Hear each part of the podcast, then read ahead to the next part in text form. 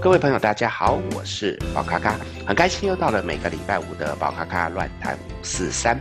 那么这个礼拜我们要聊什么呢？因为呃有一些听友呢，呃私底下来询问一些呃他们自己觉得在生活中遇到的一些事情。那我们呢，凯蒂呢，他把它收集一下，然后可能我们今天呢就把它当做是一个来回答各位听友的一些疑惑的一些状况。那当然这一些。呃，我们的回答可能是以我这边长时间的经验来分享，那也许会跟别的老师不太一样，那各位就听听看啊，呃，不同的角度。那我们呃就来欢迎我们的凯蒂，凯蒂你好，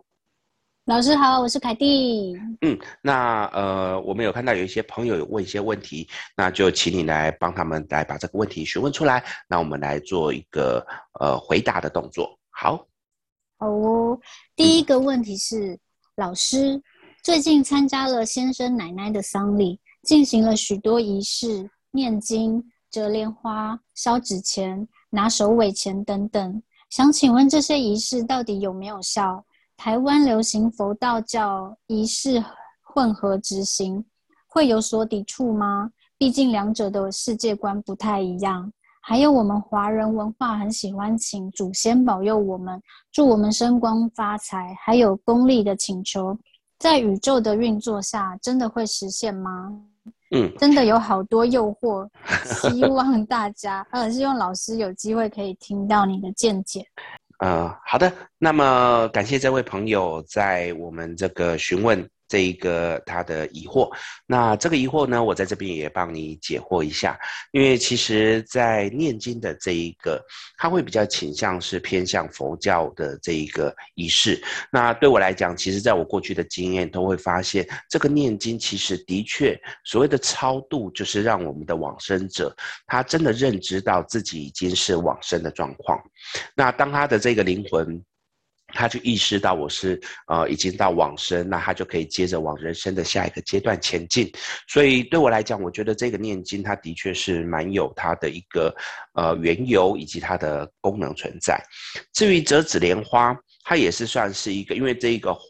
呃，纸它是有特殊的一些类似祝福的祝祷的那个概念，所以它等于有一点像是是去让我们的这一个往生者好像有一个可以呃协助他往更好的人生方向前进的那个感觉。但就我所看到的，其实折纸莲花、烧纸钱这些事情，对于往生者来讲意义其实没有那么大，它会比较像的是呃让我们在世的人觉得我有在最后一刻。为我的这个往生者家人来做一些事情，呃，不管是去让自己觉得是心安。或者是去让自己觉得弥补一些过去，呃，自己内心可能遗憾的事情，我觉得都是有帮助的。但是如果真的去聊到关于对往生者来讲，我觉得他可能是念经这一块是比较有帮助的。那至于拿手尾钱，它其实也是从我们东方传统类似那种所谓的传承的概念，类似说啊、长辈已经走了，他留下一笔钱给我们的子孙，让我们的子孙可以去，呃，就是针对于我现在手边，因为有长辈的这些钱，那我就可以好像利用长辈的祝福，往人生的下个地方去投资啊，做一些事情。所以，呃，我我个人认为，其实除了念经之外，其他都只是一个仪式，一个象征的状况，可以让人家觉得后让后代的人觉得有一个被祝福，以及把自己遗憾把它放掉的那个感觉。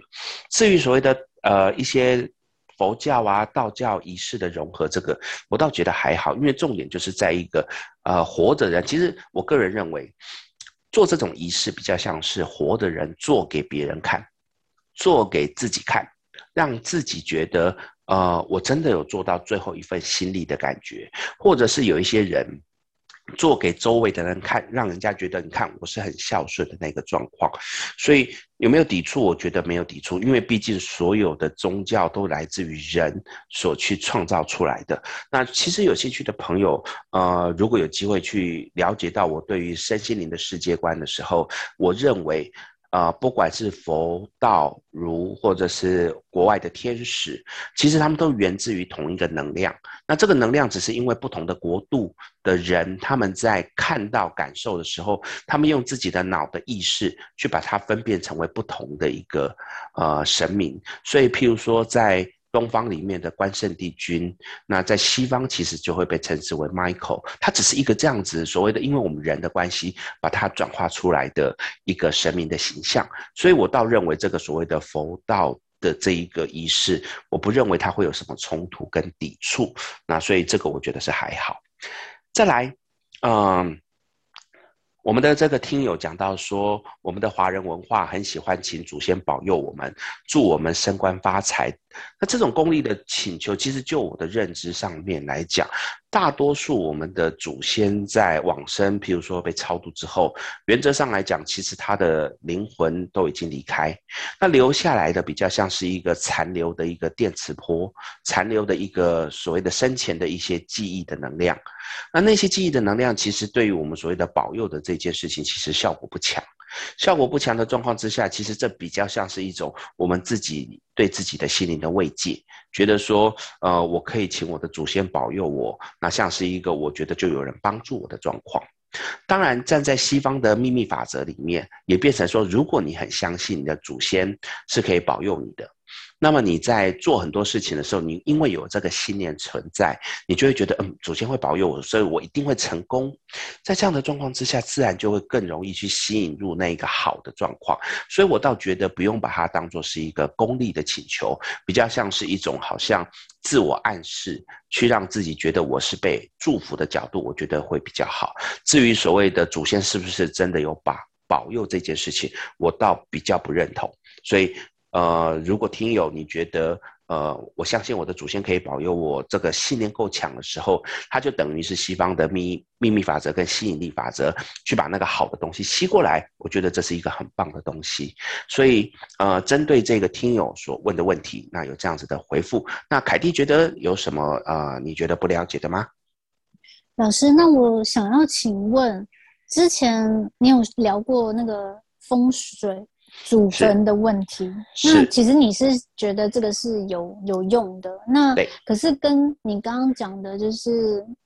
好像呃，祖先已经离开的这件事情，对对对对，那这样子祖坟还是有用的吗？是的，因为其实，在我的认知里面，我们的这些祖先的灵魂已经离开了，可是他留下来的骨灰。或者是呃骨头，它其实就等于是有一点所谓的存在的一些 DNA 的这些东西。那这些东西其实它等于跟我们后代子孙是有能量连接。所以如果你在一个风水上面，你的磁场状况好，等于祖先的骨灰在里面，它受到一个比较好的能量运作，等于是等等于是你的磁场。会跟我们的后代子孙的磁场有一个共通的一个状况的时候，会比较有帮助。所以到这里面，我倒不认为是祖先的灵魂因为受到比较好的庇佑，所以可以去庇佑我们的后代子孙，比较像是祖先的这一个剩下的这些骨灰，好，这一些骨头，那因为它跟我们有连接，所以它受到比较好的一个照料的状况之下，等于是磁场连接到我们这边是比较有帮助的。所以我觉得在看所谓的祖坟的阴宅风水这一块，我会比较认同是属于这种的模式。嗯。那我们就是过世的猫猫狗狗啊，宠物之类的，嗯，那他们就是也是去火化，然后也是会留下那个骨灰，那这样也是一样的意思吗？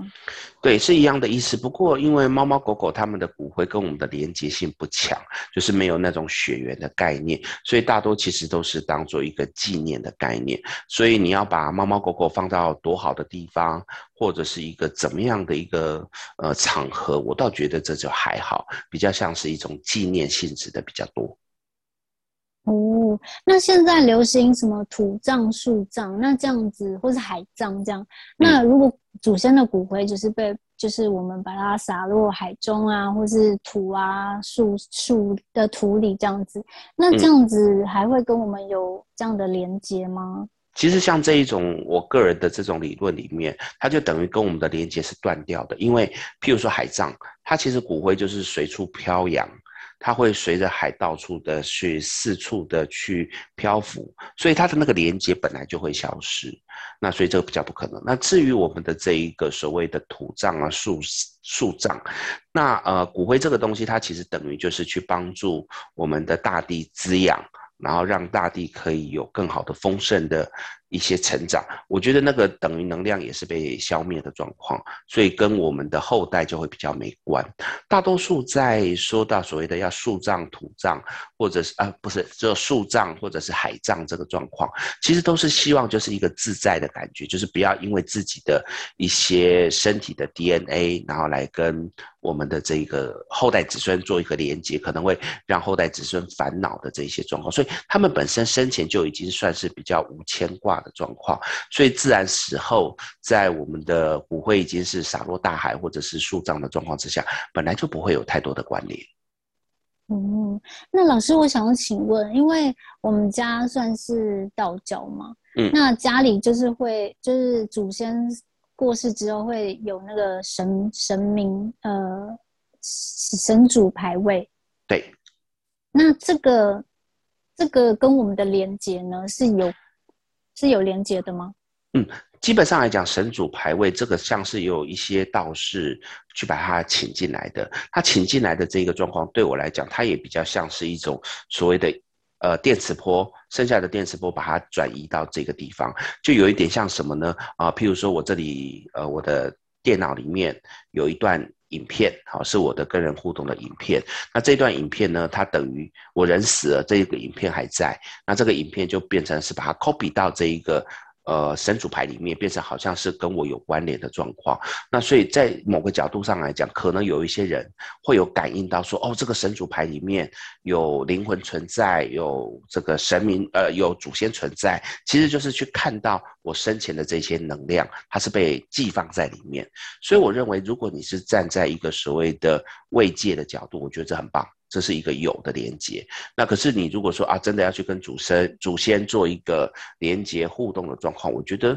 呃，这个可能比较难，除非呃，这个祖先真的的确是没有超度的状况，那没有超度的状况，他的灵魂被转移到这边的时候，的确会有这个状况。所以其实你会发现，我们从刚才聊到，呃，念经这件事情是要让祖先啊、呃、被超度。被知道说自己往生的，往人生的下个方向前进，所以也有可能反向的去看，有一些灵魂他在往生之后，他没有被超度，他可能就会变成。留在人世间的那个能量体，它就会存在。那的确，它就是属于我们常常所说的呃意识存在的一个灵魂，或者是呃有一些好兄呃好兄弟，他们可能在意外往生，结果他们的灵魂没有被超度的时候，就存在那个意念会产生，让这个地方变成是有问题的状况。它这个是存在的。所以呃，如果你说祖先牌位这一块，如果在我的认知上面来讲，如果祖先都被超度了，基本上它就只是一个像被植入一个资料库的一个电脑这样的感觉。那可是我们都感受得到，我觉得这也是一个很好的慰藉。嗯，了解。嗯，那接下来就是第二个问题。嗯，老师最近住家附近的一户人家在办丧事。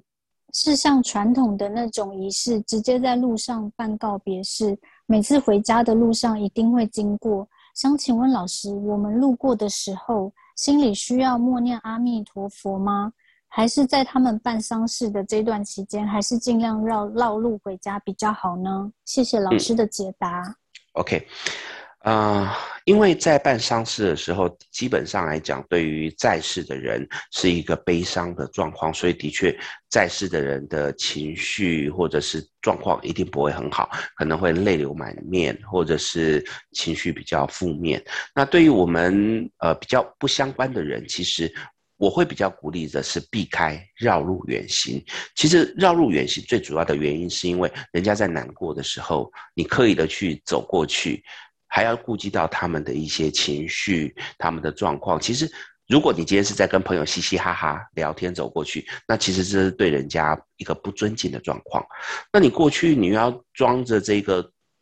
丑脸，那个心情很低落的状况，这又不是你的情绪，你就会觉得有一点比较不知道该怎么办。所以，最好的方式，其实我比较认同的是，我们就是避开这一条路，我们往别的地方走。这样子的话，其实也是算对呃在世的家人一个尊重，让他们可以去把他们的一个情绪在这个地方做一个完整的宣泄。那至于所谓的念阿弥陀佛这件事情的话，我觉得如果你觉得你在念这个东西，它对于往生者是有帮助的，或者是你心里面也会平安的，我觉得念这个东西是没有问题的，因为这也算是一个。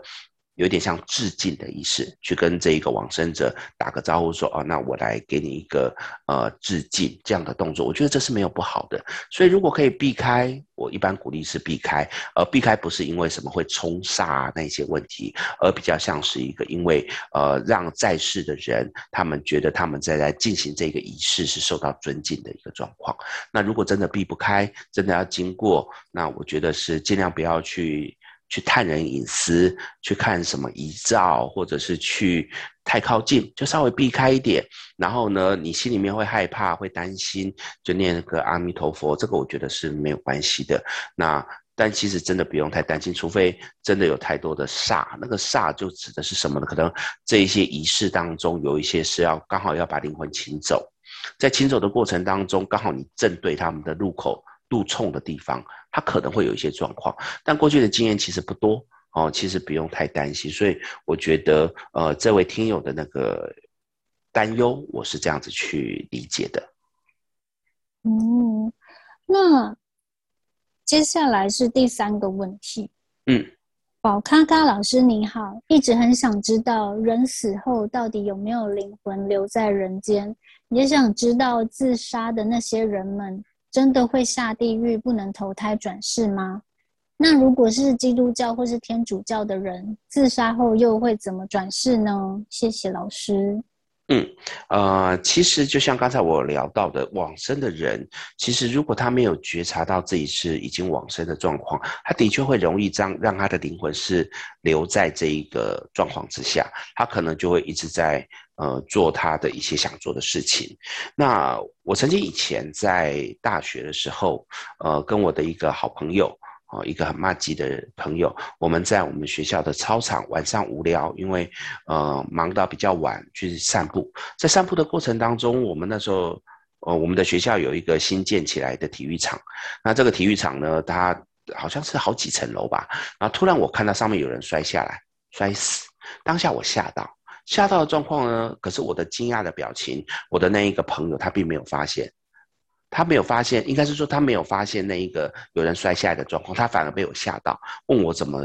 我跟他讲说，你没有看到那边有一个人摔下来吗？他说没有啊。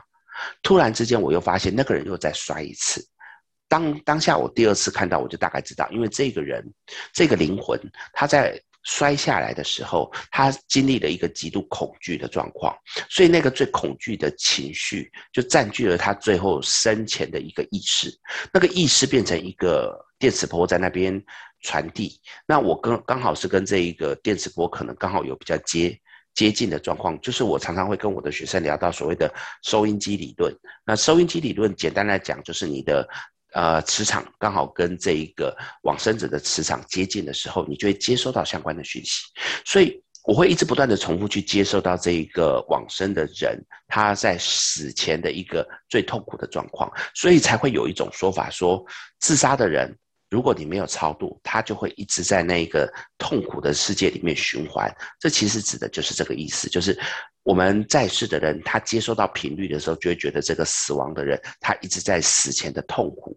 会在循环的状况，所以才会又回过头来说，我们需要去超度。让他知道说啊，我已经走了，我死前的这些东西已经跟我无关了，那这样子他才可以顺利的离开。所以呢，人死后到底有没有灵魂会留在人世间？回回复刚才这个听友的话，就是如果他没有被超度，他没有去认知觉察到自己是往生的状况，那么基本上他留在人世间的几率很高。但是如果被超度了，或者是自己觉察到说，哎，我已经离开人世了，那么他就会。往人生的下个阶段前进。至于往下个阶段前进，到底是投胎转世，还是是到什么天堂啊、地狱去啊？在我过去的认知里面，我觉得其实他要不就是进入到他下一个呃灵魂的阶段，譬如说有人说叫做修行，有人叫做是去进行一个跟菩萨修行的状况，或者是基督教里面就是回到天主的怀抱。你们会去看到说，一个叫做跟菩萨修行，一个是回到天主的怀抱，似乎都是到达一个跟一个很高的神明的身边去。那个就是我们常常在讲到的，可能类似天堂的状况。那至于地狱呢？地狱可能比较像的是一种，因为你在生前为恶，所以你的。情绪负面的状况都是很严重的，所以在死之前，你充满了欲望，充满了悔恨的状况，所以你的那个灵魂是在一个很执念的状况。所以如果后人去连接到你的这个磁场的时候，就会感觉到很多那种负面的情绪。所以我个人认为，所谓的天堂跟地狱它是不存在的，可是却有一个因为灵魂的意念产生，让我们在在世的人连接的时候，连接到它是一个极度负面的状况，或者是极度喜悦的情形，而被我们认知为所谓的有天堂跟地狱。所以在某个角度，也就是我常讲的一念为善，一念为恶。你为善的状况之下，就是你在世，你为善。的状况，其实不管你到哪里去，就算你走了，你也是到达了一个像天堂的地方。